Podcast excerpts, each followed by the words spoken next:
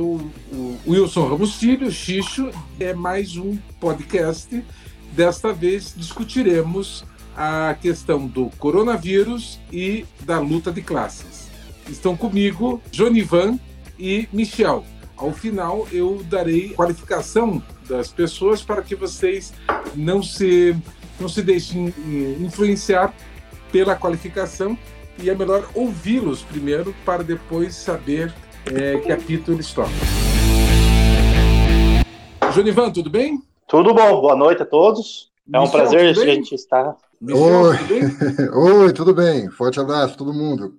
Bom, estamos, como podem, podem ouvir, é, é, estamos cada um em, em uma casa, todos nós, cada um de nós, isolados, porque ah, uma forma, a forma mais eficaz de, de combate da propagação rápida do vírus é o isolamento social.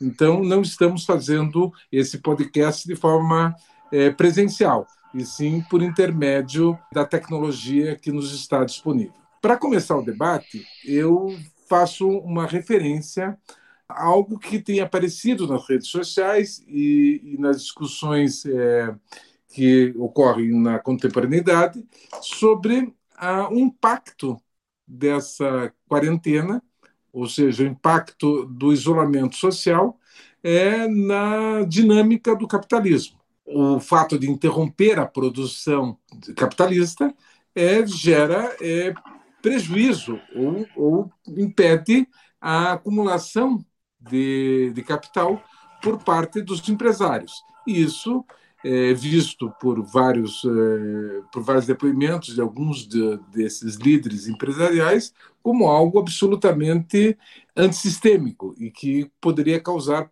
prejuízos maiores para a população.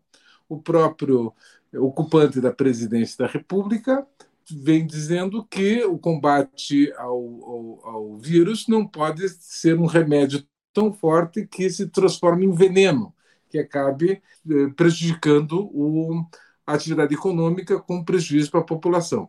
Seja como for, o capitalismo é, deu uma freada, uma brusca freada, não só no Brasil, como em outros países do mundo. E aí a primeira pergunta aos nossos eh, convidados. Esse impacto, essa parada, esse freio, essa, essa freada de arrumação, pode causar uma mudança na cabeça das pessoas, que elas possam uh, uh, entender as suas próprias vidas de uma forma diferente do que estavam uh, acostumados a viver? Bom, eu vou começar, Michel, depois você, você complementa aí se eu esquecer alguma coisa. Então, Ticho, eu acho que é o seguinte, eu acho que nós estamos vivendo um momento que o coronavírus ele traz para nós uma, uma demonstração prática daquilo que a gente sempre falou da apropriação da riqueza, né? De quem gera, quem gera a riqueza. Ontem eu tive a oportunidade, e, e aí quem quiser um debate mais técnico, eu, eu recomendo que assista ao Roda Viva de Atila Marino, e ele fala em diversas oportunidades que o mundo não vai voltar mais para ser aquilo que ele, já, que ele já foi antes. Nós estamos numa, numa pandemia que só é equiparada à gripe espanhola em seus, em seus números e, e, e todas as coisas. Então, assim, eu acho que, nós, que, é, uma, que é uma oportunidade que, que, que nós temos de mostrar para pessoas aquilo que a gente sempre falava, que quem gera riqueza. As pessoas tinham essa dificuldade de entender. E hoje está se mostrando na prática. Quem gera riqueza no mundo são os trabalhadores. Eu acho que se a gente não fizer esse, é, essa amostra nesse momento, nós não vamos ter um outro momento para fazer essa discussão. Que o coronavírus, para uma parte da população, ele não está sendo cruel só no ponto de vista da doença. Ele está sendo um pouco cruel porque assim, as pessoas estão ameaçando o trabalho das pessoas. Então, acho que é uma oportunidade que a gente tem de elevar o debate político no mundo hoje. É, é esse debate, né? que, que mundo que nós vamos ter, que ele não vai ser mais o mesmo, mas que mundo que nós vamos ter amanhã, depois da crise. Michel, qual é a tua opinião a respeito disso? O mundo vai mudar depois de ter terminado esse período de, de confinamento? Olha, eu não vejo de uma forma tão otimista assim quanto o, o cientista que o Junivan citou agora. Eu acho que ele vai mudar, sim, com toda certeza, mas eu não acredito que ele evite a ponto de não voltar a ser o mesmo que antes, né? Porque você tem uma classe trabalhadora no mundo inteiro alienada do trabalho, alienada, e que ela não, não, não consegue fazer a reflexão de que você tem uma, um vírus do sistema político, né? não apenas o que significa o coronavírus. Ele começou sendo um vírus de chinês, depois ele foi tratado como um vírus de rico, depois virou um vírus de velho, e ainda não ninguém chegou a ver exatamente como é que ele é, que ele, na prática, ele é um vírus do próprio sistema. Nós temos hoje uh, uma crise formada nesse processo econômico como um todo, que ele é fruto de uma série de políticas neoliberais, políticas de austeridade e tudo mais, que, que já estava empacando é, na falência desse sistema. E, de repente, o povo começou a perceber que anos de falta de investimento em tecnologia, anos de falta de investimento em hospital, é, cada vez mais dando mais lucros para os bancos, esse mundo não tinha mais para onde ir, né? O Karl Marx ele sempre falava que a, a, o problema da crise não é a dificuldade, é, não é o problema de vender o seu produto, mas se ele vai conseguir vender a tempo. Ela chegou nesse ponto de levantar isso. Só que o que nós vemos de, de quase todas as crises que, você, que nós tivemos? Nós tivemos uma superação, um, uma participação do Estado muito forte para recuperar banco e recuperar as economias, a classe trabalhadora pagando pelo, pelos custos dessas mudanças, e logo depois voltando a ser alienada e explorada sua mão de obra, como sempre. Né? Agora, eu concordo é, com hoje, hoje, hoje eu, eu, assisti também, não tinha assistido é, no momento que estava ao vivo, hoje assisti também o vídeo desse programa, né, dessa entrevista é, no Roda Viva. Aquele cientista, o Astila, é, menciona que depois dessa crise, dizer, essa crise fez com que muitos de nós pudéssemos repensar nossas próprias vidas e nossas próprias prioridades. Por conta da, da atividade profissional, que é da maneira de existir que caracteriza o modo de produção capitalista, nossa vida basicamente é levantar, pegar o transporte, ir para o trabalho, trabalhar o dia inteiro, voltar cansado no final da, da noite, comer e temos muito pouco tempo para os nossos familiares. Muitos de nós se, se ressentem de não poderem é, acompanhar o crescimento dos filhos, acompanhar as discussões familiares, etc.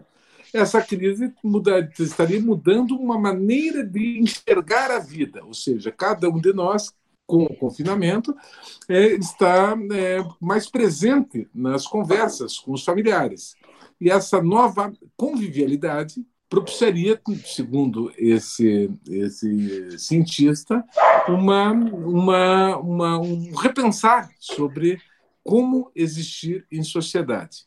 E ele é otimista, ele acha que depois dessa crise é, não será mais tão fácil as pessoas é, serem convencidas a desperdiçarem a vida para gerar mais valia para os empregadores. Isso vai alterar as formas da prestação do trabalho, com utilização é, mais intensiva do trabalho é, à distância, o trabalho remoto, é, inclusive com impacto no movimento no, no, no, no sistema educacional. Ou seja, muitos estudantes é, estão aprendendo a utilização de ferramentas que permitem é, estudar sem estar na, naquela convivialidade social o que tem aspectos positivos e, obviamente, muitos aspectos negativos. É, quando hoje eu comentava esse, essa, essa situação com um grande teórico marxista é, amigo meu, ele me dizia que a minha posição eu defendia a posição daquele cientista, era muito kantiana.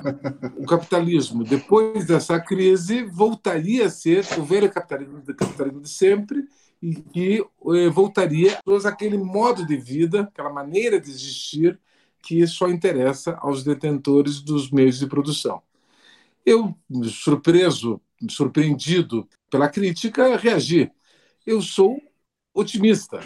E ele rebateu. É, é que eu sou materialista e eu tive que terminar a conversa com um touché. Mas olha, ao meu, ao meu otimismo, ele, ele reagiu com o materialismo. Vocês, pela experiência que estão tendo, pelas análises políticas que fazem, pelas análises políticas que fazem, é, conseguem imaginar um mundo onde as pessoas têm um pouco mais consciência de si? E um pouco mais de consciência para si, é, no sentido de mudar o estilo de vida?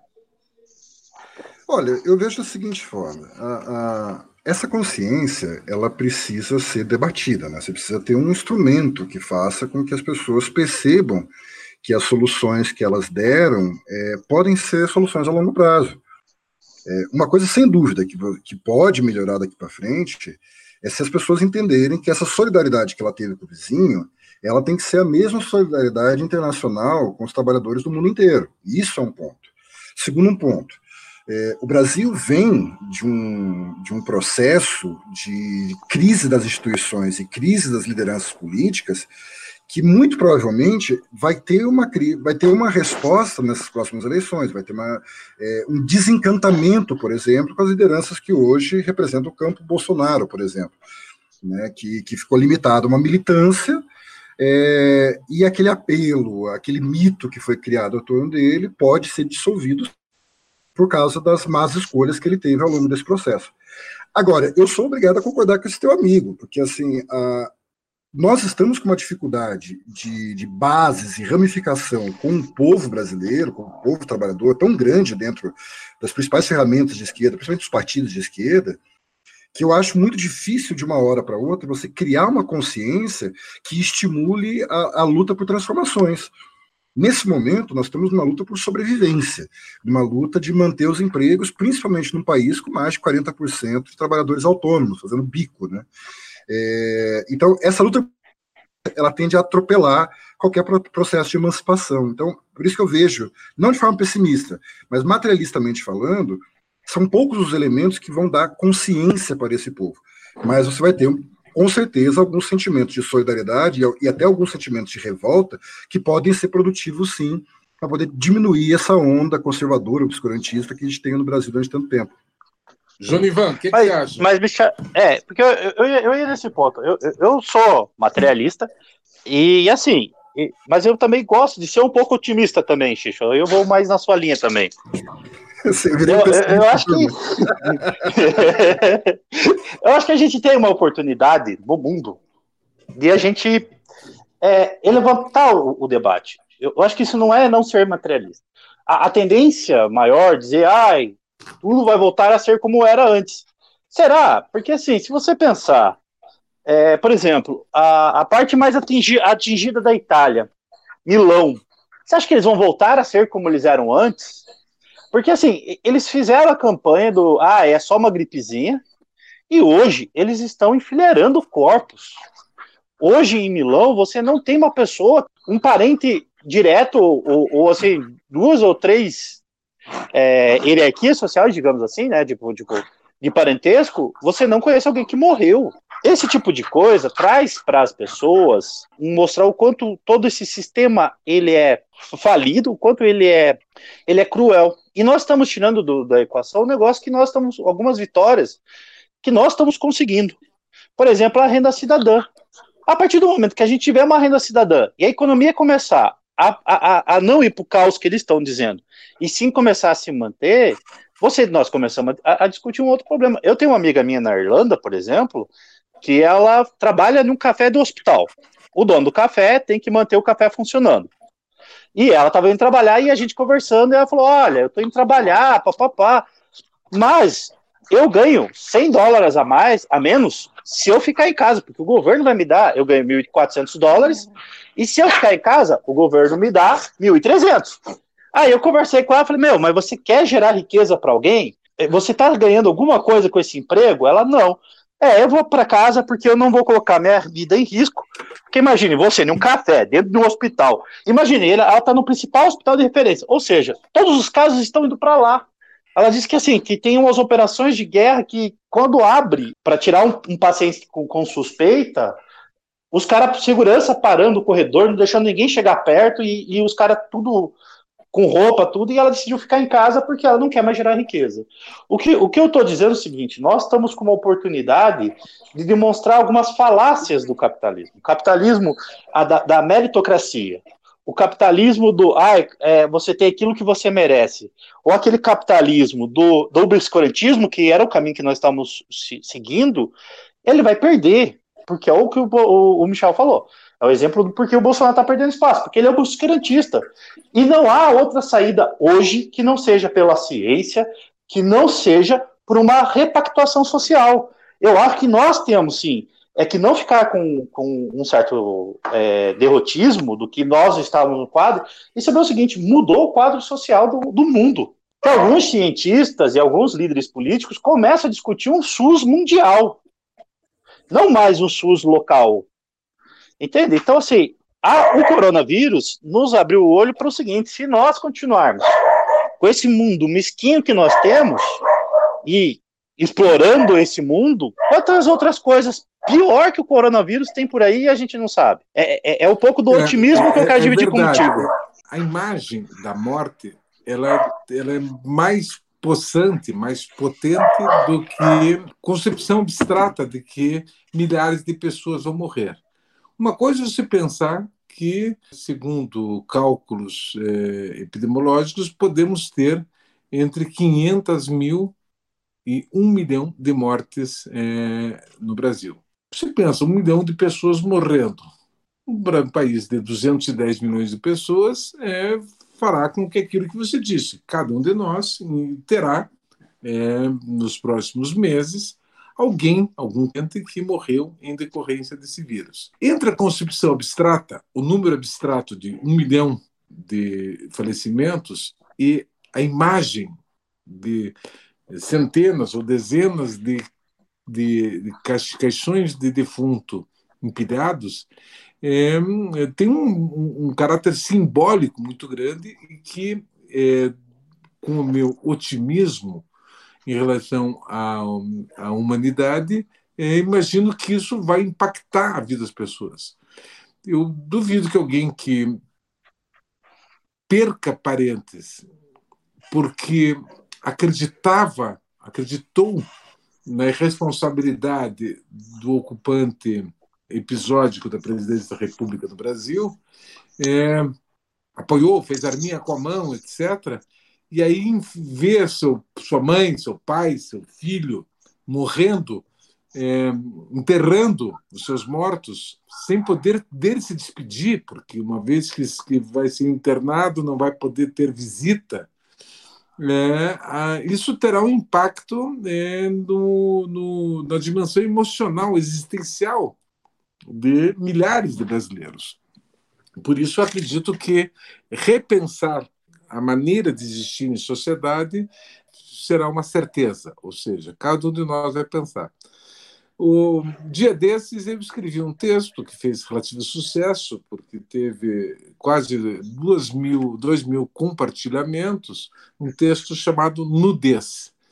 Nesse texto, eu eh, mencionava que as carreatas eh, da pequena burguesia, em algumas grandes cidades brasileiras, Curitiba foi um exemplo disso, é, onde algumas centenas de é, pequenos burgueses em carrões, em carros que não eram carros da classe trabalhadora, é, desfilaram e buzinaram pelas ruas da cidade, é, postulando a reabertura das, das atividades econômicas.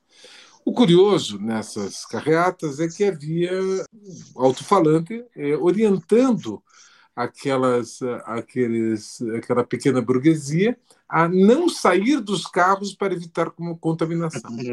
E o que parecia uma incoerência, ou seja, eles diziam: tem que trabalhar, o Brasil não pode parar, nós temos que produzir, mas aqueles que postulavam, que defendiam essa bandeira, não deveriam sair dos carros para manifestar-se. E uma foto, eu gosto muito de foto, eu tenho filho fotógrafo, Francisco, uma das fotos me pareceu significativa. É, aparecia num carro branco, no vidro traseiro é, tinha uma bandeira do Brasil, qual do motorista, estava lá um motorista com uma máscara. O motorista de máscara num, em um protesto para que os empregados deles dele pudessem voltar a trabalhar. E, e, e essa é porque o Brasil não pode parar. Essa me pareceu uma evidência de o trabalho é, humano que é o que gera a riqueza, ou seja, Não existe é, geração de riqueza sem o trabalho humano.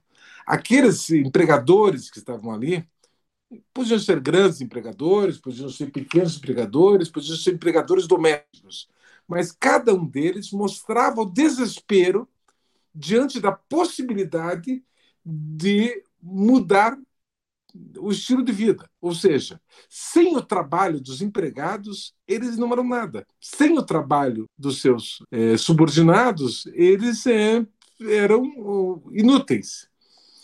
Sem o trabalho dos seus, seus empregados, eles não terão riqueza. E isso os desesperava. Essa é, demonstração pública de fragilidade do capitalismo é, daquele caso, no capitalismo de pequena burguesia, essa quase classe que também é explorada, mas que pensa com a cabeça dos detentores dos meios de produção, é, é, recoloca o trabalho no centro da, da, da, problemática. Ou seja, sem o trabalho, o capitalismo não funciona. Isso ficou evidente agora. Isso pode gerar uma ampliação da consciência de classe para que, uma vez superada a, a, o isolamento, os trabalhadores entendam que, o, o, que são explorados e que o patrão é que depende deles, não eles é que dependem dos patrões? Essa é a pergunta. Eu acho que, eu acho que assim, primeiro, esse pessoal da, das carreatas, eles, eles ficaram naquele. Não creio em Las Brujas, pelos que lá há, elas aí, né? que assim, ah, não existe coronavírus, mas ó, todo mundo aqui de máscara, todo mundo aqui se cuidando, nada de contato, né? É, porque no dos outros é refresco. É, esse pessoal aí a gente até trocou uma denúncia crime contra eles, porque o que eles fizeram foi criminoso. A, a, a grande discussão é essa, né? Tipo assim, você tem um, um, exemplo claro de que quem gera riqueza no, no Brasil é o trabalhador. Eu acho que o trabalhador não voltar para o emprego ou ficar em casa e poder, tipo assim, num certo momento, resistência, hoje a resistência é ficar em casa. A resistência não é sair e, e, e a galera não se sentir intimidada porque ah, saiu meus patrão e eu tenho que voltar a trabalhar. Eu conheço alguns algumas pessoas que falaram, ó, oh, velho, se você quiser me despedir, tudo bem, mas eu sou o grupo de risco, e se você me despedir, eu te processo. E aí os patrão ficaram, eu, meu pai era contador, meu pai é falecido, mas né, enquanto vivo, meu pai era contador.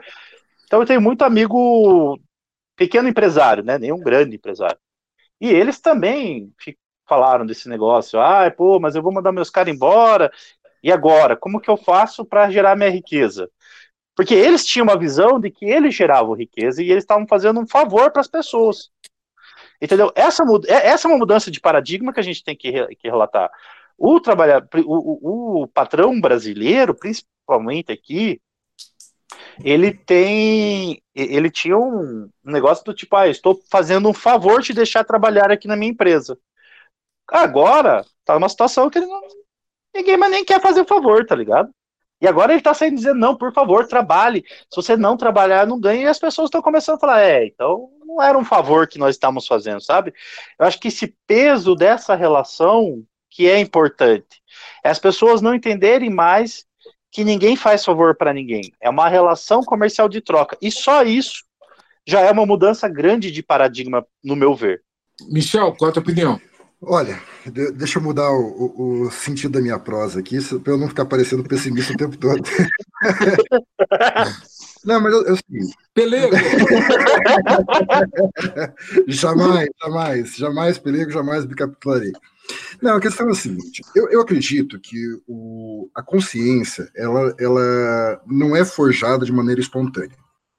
Eu acho que sim, concordo com o João Ivan quando ele coloca sim, são oportunidades que nascem no seio da classe operária, no seio da classe trabalhadora, de entender qual é o seu papel, que quem gera riqueza é ela. Né? Eu estava conversando com a minha esposa, a gente estava fazendo os cálculos, tem indústrias com um faturamento de mais de 3 milhões de reais, que estão paralisadas e que, no fundo, no fundo, esses 3 milhões de riqueza é construído por seis, sete funcionários, né? E que os patrões só não despediram eles ainda, porque substituir essa mão de obra demora muito mais do que aguardar o tempo da, do coronavírus passar. Então, assim, essa consciência, para poder se alastrar e transformar numa coisa é, revolucionária, numa coisa que, que leve essa população da revolta para a revolução, é, ela precisa de instrumentos de vanguarda, ela precisa de instrumentos contra-hegemônicos, ela precisa de uma série de elementos que hoje eu não vejo no Brasil, por exemplo. Né? Então, é, esse é o primeiro ponto. Sim, são oportunidades? São. A classe trabalhadora sempre soube que seu papel é gerar riqueza, e várias e várias vezes ela se revoltou contra isso. Entretanto, você tem, quando você pega, quando o companheiro disse ali a respeito dessa nossa classe média, que hoje é quase uma classe social, né, e não um substrato, ela também sabe o seu papel de que ela é aliada desse capitalista e ela tem um medo terrível de se proletarizar. Ela tem consciência que ela não é dono do capital. E ela tem um medo terrível de perder esses privilégios. E por isso ela também saiu às ruas é, para um, ao mesmo tempo que deixar claro esse medo dela, mas nós também temos que identificar que uma boa parte dessas pessoas que saíram em carreata, ela é uma militância que se formou ao torno do nosso é, patético, caricato de mau gosto presidente da República, né? Então, assim, são, são, é, são elementos bem complexos que nós temos hoje e que, assim, é claro, vai mudar paradigmas, com toda certeza. A derrota que provavelmente se avizinha ah, esse pensamento de ultraliberal vai ser gritante ainda esse ano. Agora, ela não vai se dar de maneira espontânea, ela precisa ser conduzida, e ela precisa ser conduzida por coisas muito maiores do que os partidos tradicionais ou os movimentos tradicionais. Ela precisa dos partidos tradicionais, dos movimentos tradicionais e mais todas essas redes de solidariedade de trabalhadores que surgiram nesse processo para encaminhar em direção a vamos derrotar esse ultraliberalismo que hoje nós temos aí no nosso país.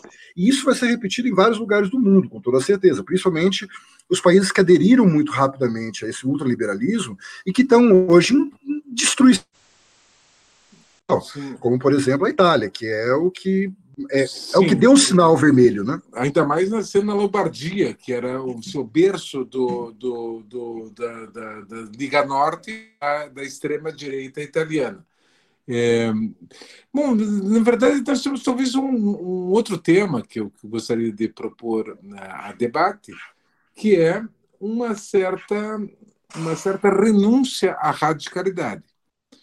É, vejo os partidos de esquerda é, apresentarem propostas que socorram as empresas.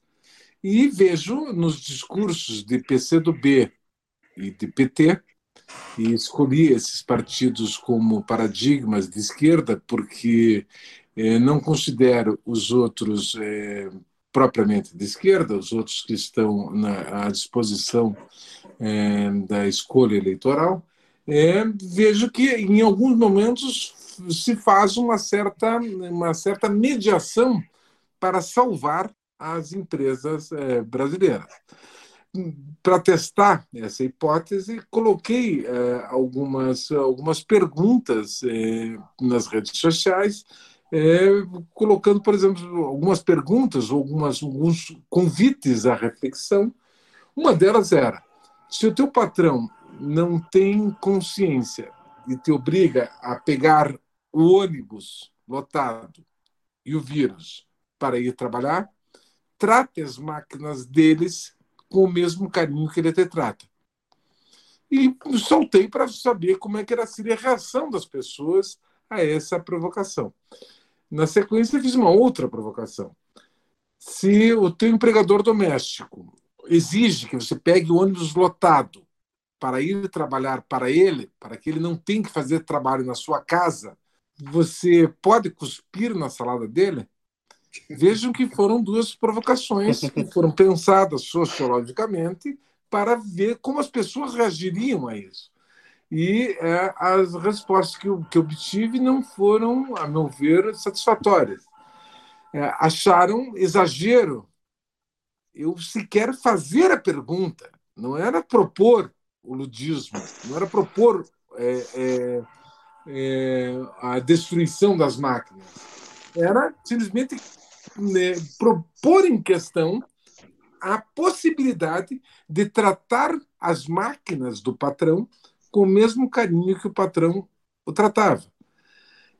Ou cuspir na salada do patrão com o mesmo carinho ou em reciprocidade ao carinho demonstrado para a família empregadora àquela, aquela trabalhadora ou aquele trabalhador doméstico. As reações foram: não, isso é demais, isso não pode, isso, isso é, é falta de educação. Ou seja, fazer a pergunta é falta de educação.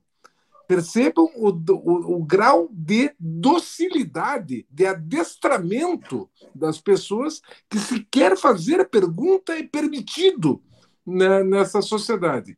E o adestramento dos nossos dirigentes dos partidos de esquerda ao sempre tentarem fazer a mediação, fazer a média com uh, o, o, o empresariado brasileiro. Gostaria de ouvir-os a respeito disso um dos grandes problemas que é a. Acho que eu estava uma vez conversando com o Ângelo Vagnoni, e, e, a, e, a, discussão ficou na minha cabeça até hoje, porque a gente discutindo o que, que, que, que aconteceu para que esse energúmeno assumisse o mais alto posto da nossa república. Aí eu falei, pô, mas é que ele fez uma campanha antissistema. Chegou o um momento que nós éramos o sistema. Nós, tradicionais é, que sempre questionamos esse sistema, queremos uma outra sociedade, nós transformamos o sistema e eu acho que ainda nós estamos bebendo um pouco dessa fonte. Eu, eu assim, na parte de cuspir na salada, nessa altura do campeonato, eu acho que você está com uma visão bem correta, viu? Porque, pelo amor de Deus.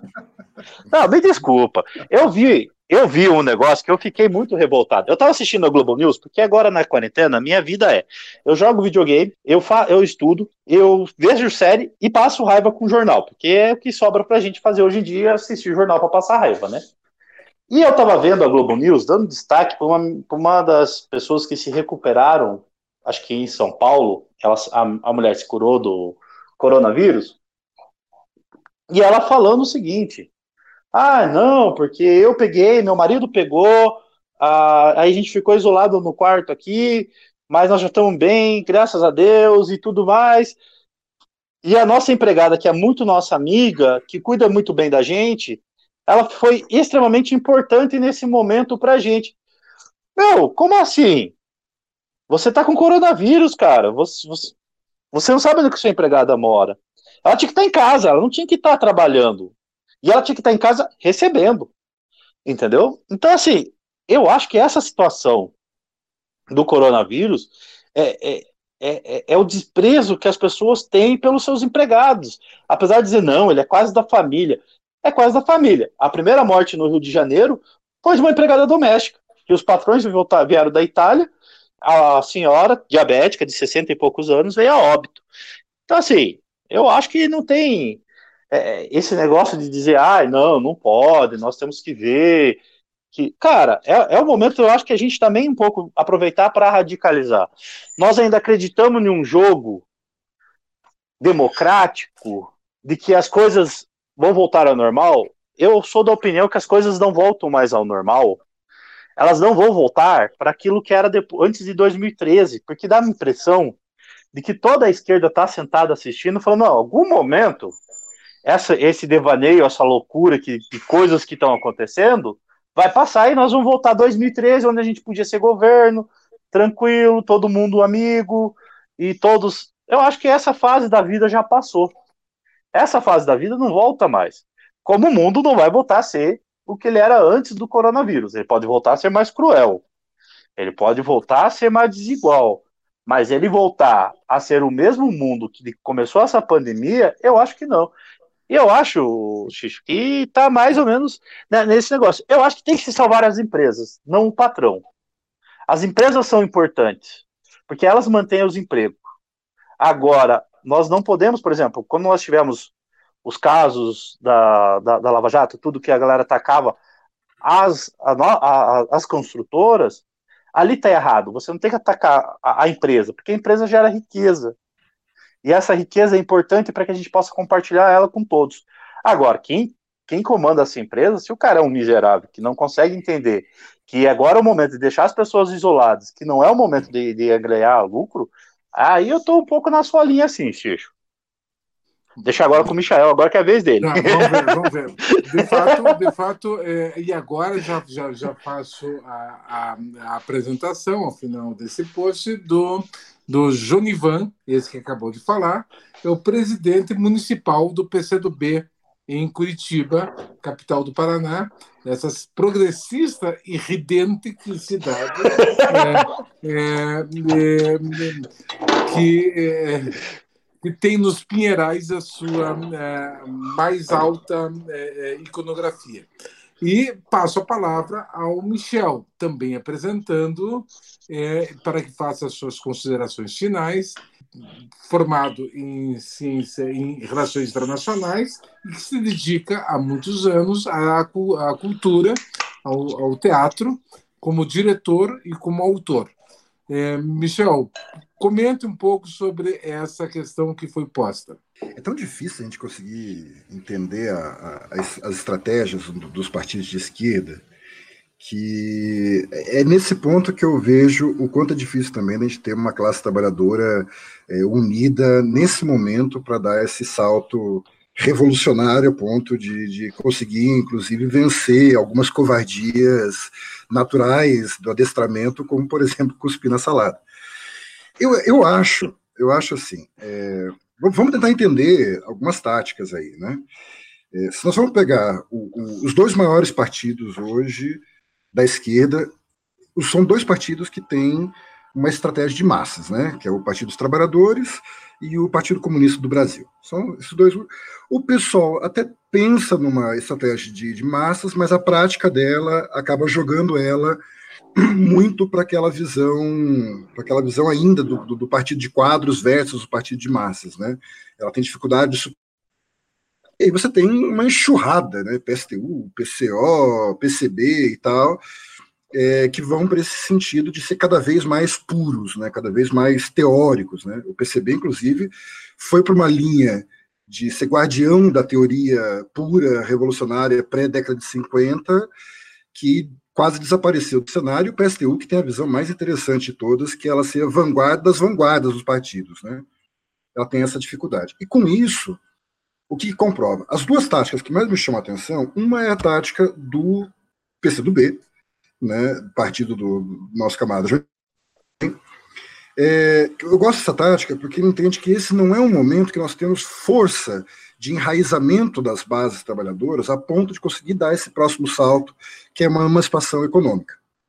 O PCdoB levanta a ideia, duas propostas, né? Que olha, o que tínhamos até 2013 acabou, é, nós precisamos de um novo Plano Nacional de Desenvolvimento, é, expressão que o Ciro Gomes roubou e não sabe muito bem da direção, mas está ali apontando.